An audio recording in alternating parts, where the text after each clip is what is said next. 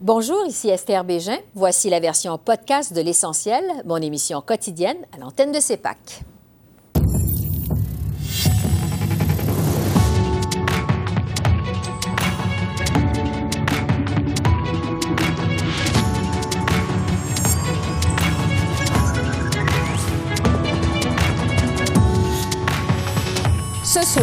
Québec et Ottawa déroulent le tapis rouge pour la construction de l'usine de batterie de Northvolt sur la rive sud de Montréal. Il s'agit du plus gros investissement privé de l'histoire du Québec. Le ministre québécois de l'Économie et de l'Énergie, Pierre Fitzgibbon, est avec nous.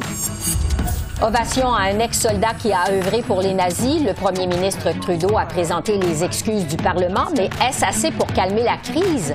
Notre panel d'observateurs répond à la question. Et en prévision de la journée nationale Vérité et Réconciliation, on fait le point sur ce qui reste à accomplir avec Dan Vandal, ministre des Affaires du Nord. Bonsoir, Mesdames, Messieurs. Québec et Ottawa annoncent un investissement record dans la filière électrique. Les deux paliers de gouvernement ont allongé près de 3 milliards de dollars pour convaincre l'entreprise suédoise Nordvolt de s'installer sur la rive sud de Montréal. Grâce à cette aide gouvernementale, Nordvolt implantera une méga usine de fabrication de batteries au lithium à McMasterville dès la fin de 2026. À terme, on estime que plus de 3000 personnes pourraient travailler dans ce complexe qui s'étendra sur une superficie équivalente à plus de 75 terrains de football. Voici les premiers ministres Trudeau et Legault. C'est un des plus grands investissements privés de l'histoire du Québec et c'est absolument transformateur. Ça va créer jusqu'à 3 000 emplois bien payés à l'usine et des dizaines de milliers d'emplois indirects à travers le Québec et à travers le Canada. C'est une excellente nouvelle pour les travailleurs et pour l'économie du Québec. Très fier aujourd'hui d'être ici pour euh, annoncer ce projet qui est déterminant pour l'avenir du Québec. Je vous dirais même, plus que fier, là, ému. Ému aujourd'hui, si je fais de la politique, c'est pour des journées euh, comme aujourd'hui. Euh, c'est une annonce qui est historique pour le Québec. C'est une annonce qui est pour les prochaines générations de Québécois. Donc, quand même pas rien, on annonce une usine. Nordvolt va construire une usine de 7 milliards de dollars c'est le plus grand investissement manufacturier de toute l'histoire du Québec. Je retrouve Pierre Fitzgibbon, qui est ministre de l'Économie, de l'Innovation et de l'Énergie du Québec. Bonjour, Monsieur le ministre. Bonjour, Mme Bégin. C'est donc un projet total de 7 milliards de dollars dans lequel Québec injecte 1,4 milliard. Il y a quelques autres milliards qui vont s'ajouter par la suite en subvention. Expliquez-nous d'abord quelle forme prend le financement du Québec dans ce méga projet. Bon, premièrement, le 1,4 milliard, vous avez raison, c'est l'intervention financière euh, du gouvernement du Québec pour la construction du complexe.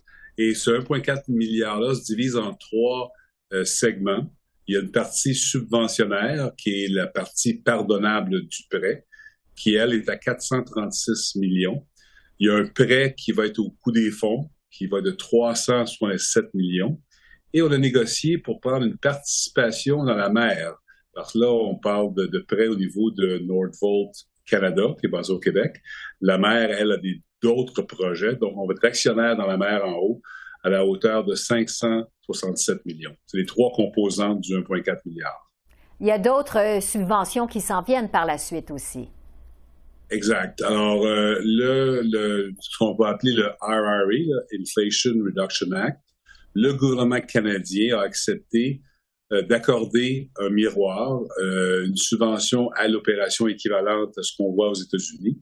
Ils l'ont fait pour trois projets, Stellantis Volkswagen en Ontario et Nordvolt au Québec. De cette subvention-là, l'aide opérationnelle, le Québec va prendre 33% de ça. Ça, c'est payable seulement à partir de 2027 et ça va être en application dans la mesure où l'RRA va toujours exister. Donc, c'est un miroir. Si jamais l'IRA diminuait, disparaissait, ben, nous serions au même niveau que les Américains. Donc, c'est une intervention qu'on fait pour être à la table par rapport au projet américain.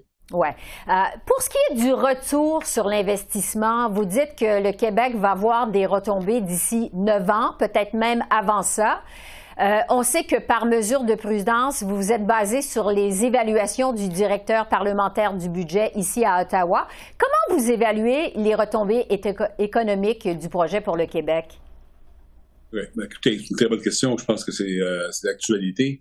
Euh, évidemment, quand on parle de retombées économiques, on parle des retombées euh, directes et induites, il y a beaucoup d'hypothèses, euh, plusieurs groupes, vous auriez cinq économistes devant vous, vous auriez cinq calculs différents. Donc, pour éviter un peu une subjectivité, j'ai décidé qu'on prendrait la même méthodologie que le directeur parlementaire à Ottawa, ce que nous avons fait.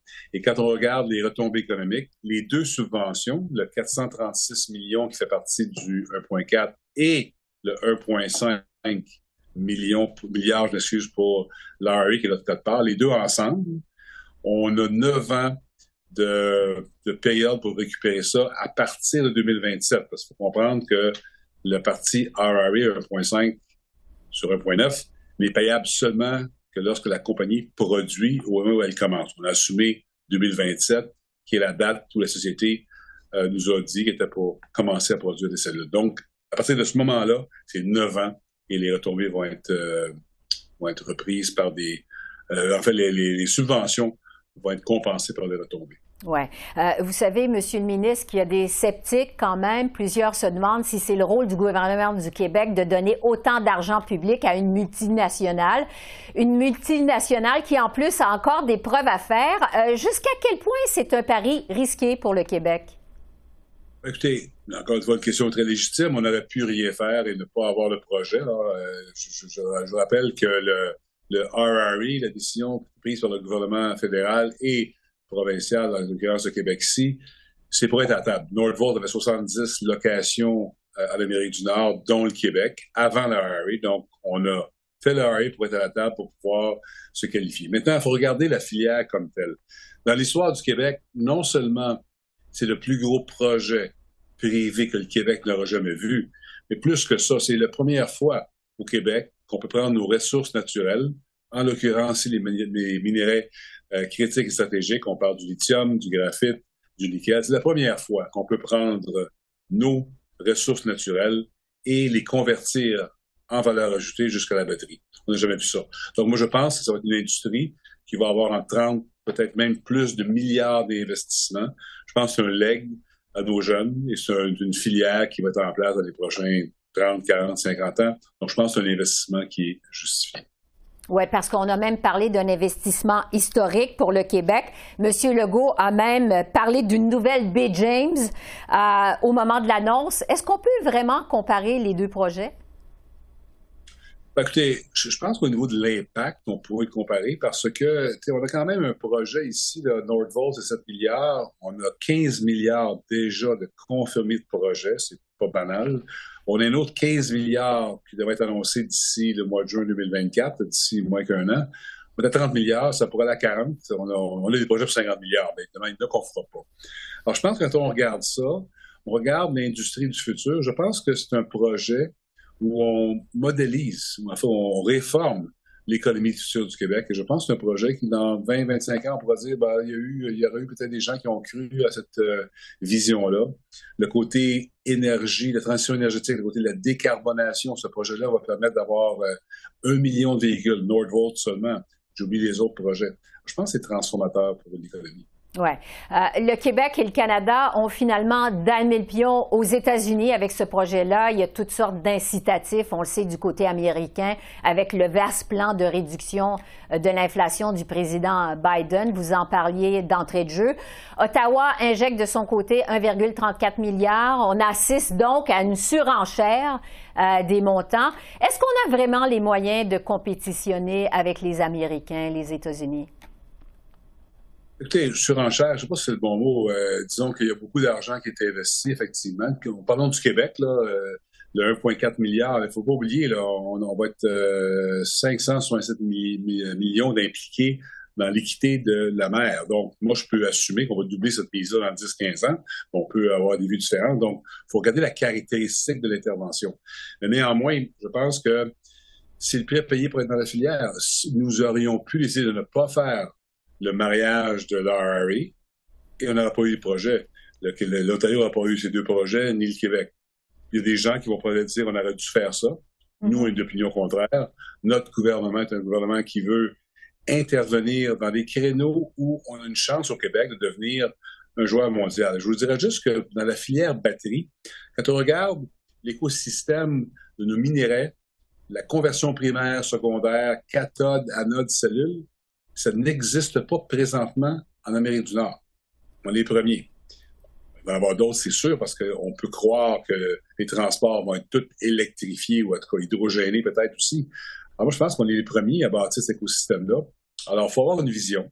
Il faut croire euh, à la transition énergétique, il faut croire à la décarbonation. Je pense que le Québec se positionne pour la première fois dans un créneau comme celui-là, je pense, je pense que justifie l'investissement. Maintenant, est-ce qu'on va faire trois celluliers au Québec? La réponse est non. On a un, on est très content. Je pense que c'est la consécration de l'effort qu'on a fait depuis plusieurs années. En 2019, quand je suis arrivé en poste, en 2018, en fait, le mot batterie n'existait pas dans le vocabulaire. On est rendu avec ces investissements-là. Le temps va nous le dire, mais moi, je pense que c'est une gageure qui est, qui est bien justifiée. Alors, on va surveiller les suites de cet investissement dans ce projet historique pour le Québec. Pierre Fitzgibbon, je rappelle que vous êtes ministre de l'Économie, de l'Innovation et de l'Énergie du Québec.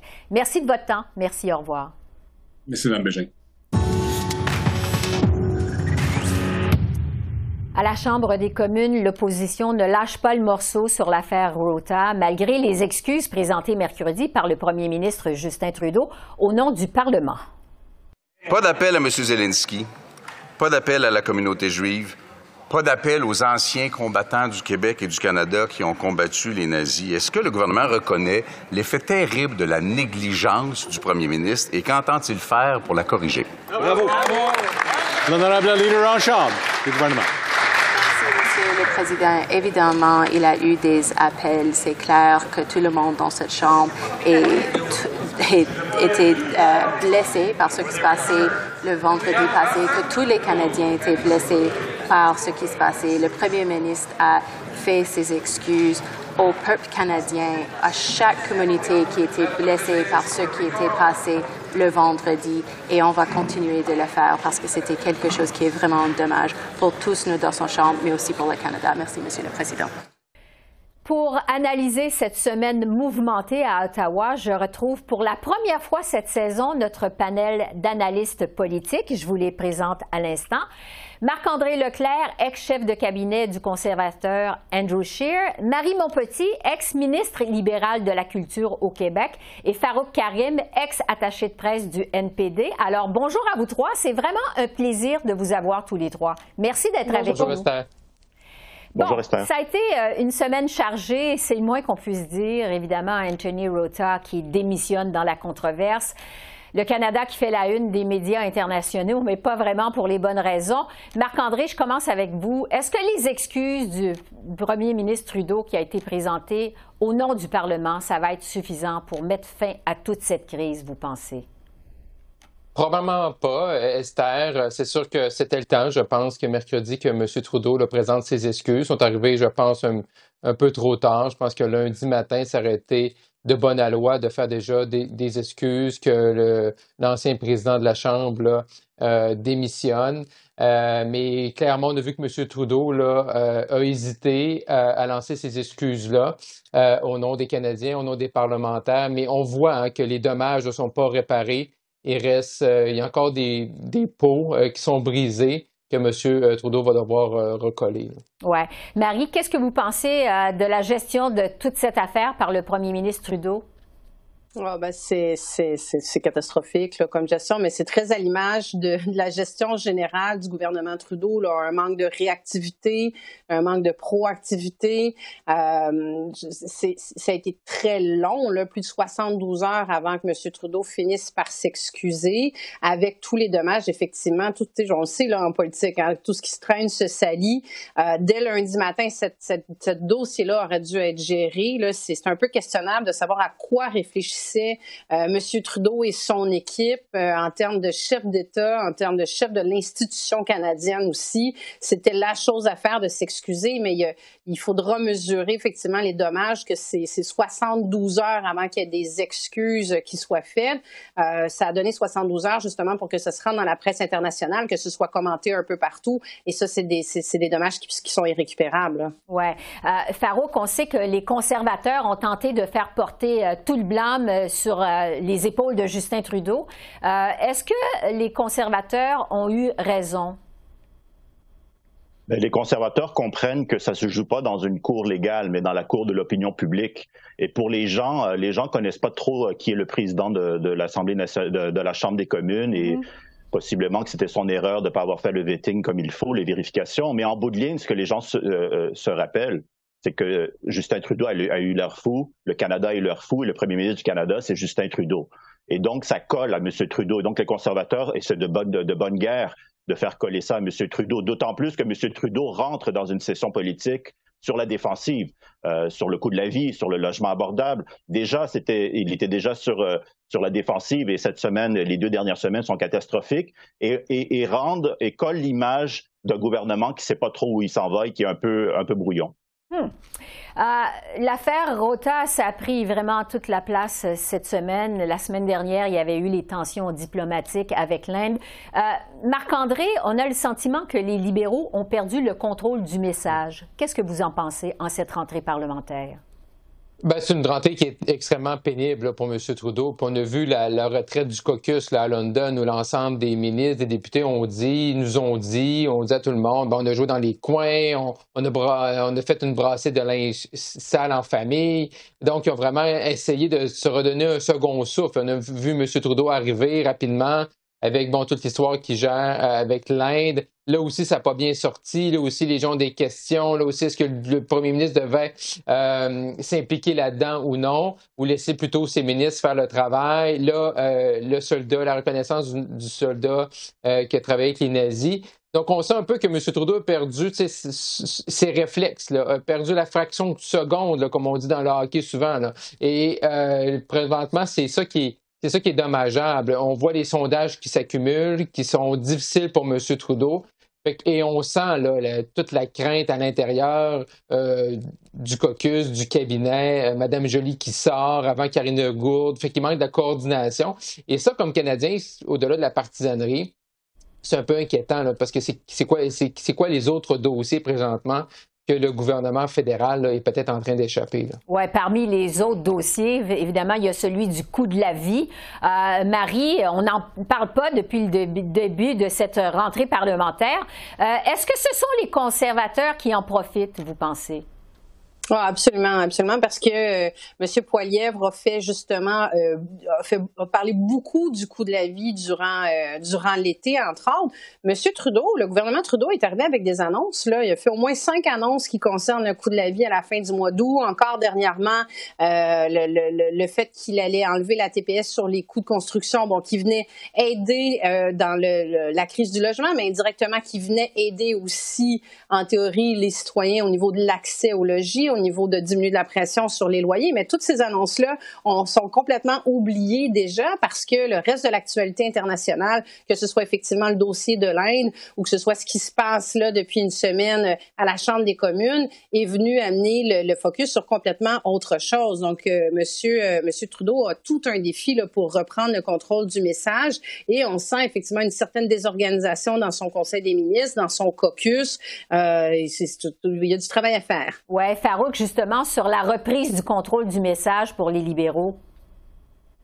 Oui, mais on sent que c'est pas c'est pas de dernière minute hein, l'effet brouillon de ce gouvernement-là. Moi, je dirais que même depuis la dernière élection, on dirait que ce gouvernement-là se cherche. On, ne savait pas trop pourquoi on allait en élection, et depuis ce temps-là, ça semble être pénible. Pour... On sent aussi dans la population une usure. Hein. On voit Marc-André a fait, fait mention des sondages, et donc euh, quand ton propre caucus commence à s'inquiéter, ça, ça, crée beaucoup d'anxiété et le gouvernement doit reprendre euh, le, le, leadership là-dessus. Le coût de la vie, l'économie, le logement, ce sont les questions importantes que les Canadiens, euh, c'est ça qui, est préoccupant. Pour M. Trudeau, bon, il a l'avantage que les questions sur lesquelles il a fait brouillon pendant les deux premières semaines sont plus d'ordre international. C'est important, mais en politique domestique, ça l'est un peu moins. Il doit reprendre du galop sur les questions économiques. Et ça, euh, il doit le faire avec des mesures concrètes et arrêter de promettre la Lune mais bien des mesures concrètes que les gens peuvent voir. Oui, Marc-André, justement, comment le gouvernement peut reprendre le leadership dans les prochaines semaines?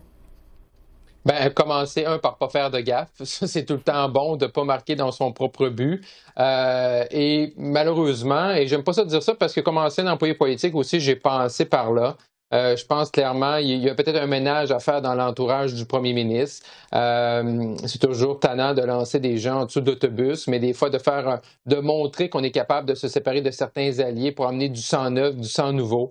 On sent que c'est un gouvernement, comme l'ensemble des autres gouvernements, que ce soit M. Mulroney, M. Chrétien, M. Harper, qui, qui s'essouffle. On a moins d'idées, on sent qu'on a moins une vision. Euh, M. Trudeau, en 2015, a réussi à faire rêver les gens. En politique, c'est souvent ça la clé du succès. Là, on, je ne vois pas les gens, les Canadiens, euh, comprendre son plan, sa vision, où est-ce qu'il va amener le pays.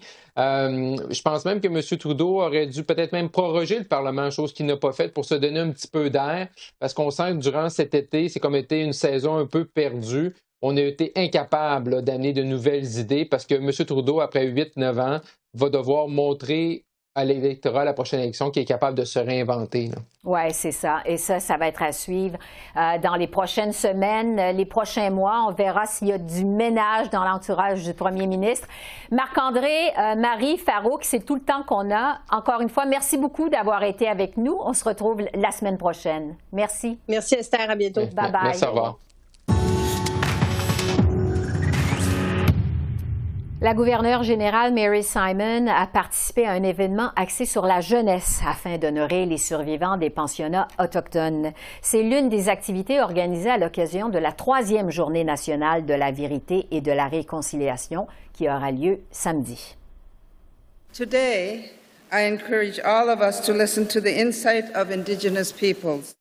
Pour discuter de cette journée nationale de la vérité et de la réconciliation qui aura lieu ce samedi. Je retrouve Dan Vandal, qui est ministre des Affaires du Nord. Bonjour, Monsieur le ministre. C'est un plaisir d'être ici. Donc, ça fait six ans que le premier ministre Trudeau a fait son grand mea culpa devant l'Assemblée générale de l'ONU. Il avait parlé de la grande honte du Canada. Est-ce que votre gouvernement en a fait assez depuis ce temps-là?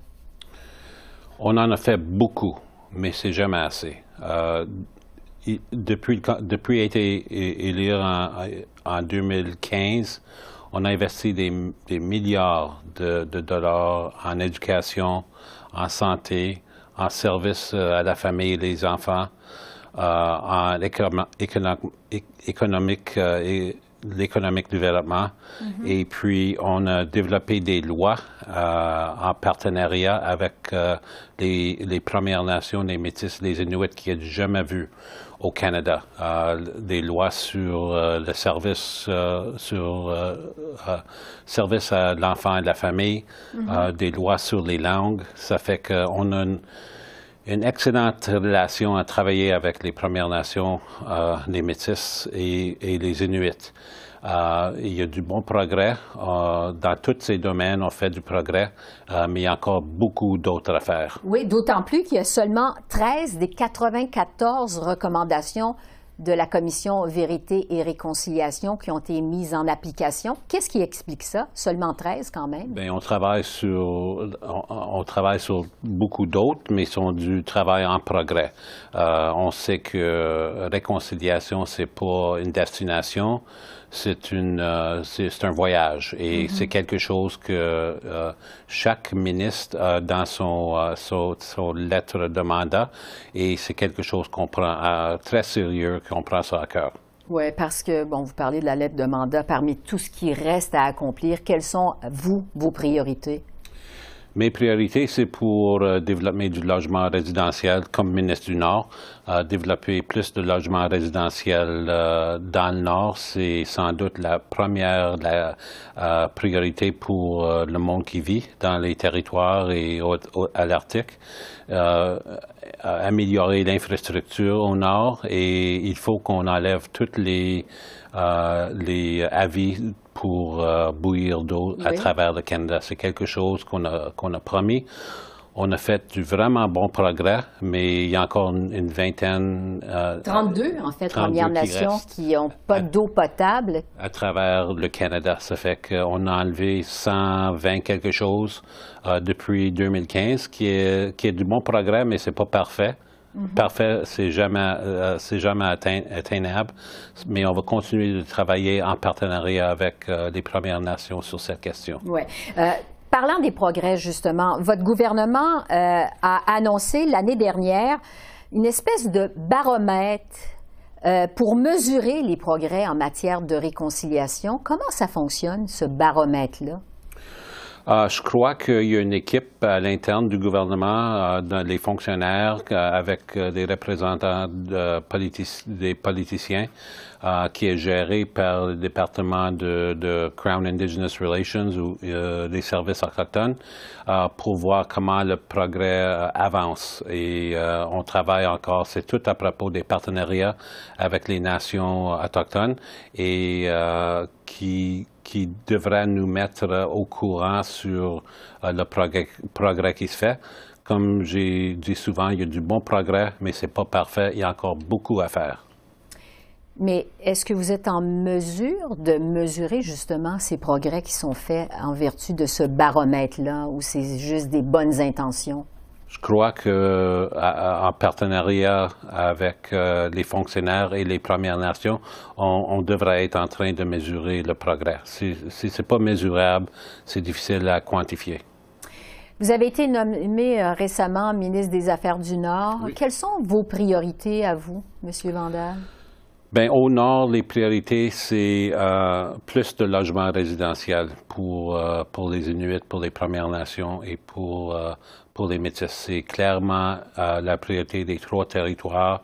Euh, chaque côté du Nord que je visite, euh, ils me disent qu'on a besoin plus de logements. Ça fait que je travaille avec le ministre de Logement résidentiel, Sean Fraser. Je travaille avec les, deux ministres euh, sur euh, des, des, filières autochtones pour faire sûr qu'on fait du progrès.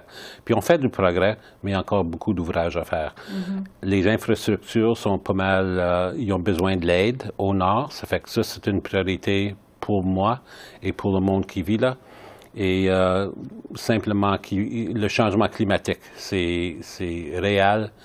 Euh, le nord réchauffe trois fois plus vite que le sud et puis on travaille avec euh, tout le monde qui vit au nord pour essayer d'adresser cette crise de changement climatique. Oui.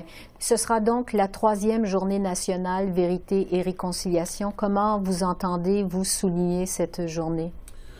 Moi, à maison à Saint-Boniface, qui est faire partie de la ville de Winnipeg. Euh, il y a plusieurs événements. Il y a une grosse marche de la fourche au centre-ville. Euh, me faire partie de ça. Après, il y a quelque chose au musée de Saint-Boniface que je veux visiter. Il y a quelque chose d'autres endroits dans la ville de Winnipeg que je veux visiter de l'après-midi.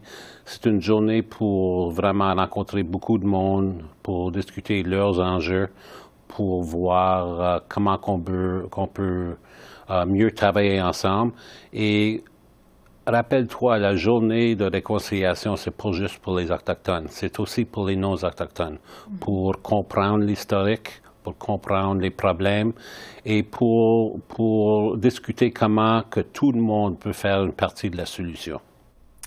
Dan Vandal, ministre des Affaires du Nord, merci beaucoup. Merci. Mon plaisir. Merci. Alors voilà, c'est comme ça qu'on a vu l'essentiel de l'actualité de ce jeudi 28 septembre sur la colline du Parlement à Ottawa. Esther Bégin qui vous remercie d'être à l'antenne de CEPAC, la chaîne d'affaires publiques par câble. Je vous souhaite une excellente fin de soirée et je vous dis à bientôt. Au revoir.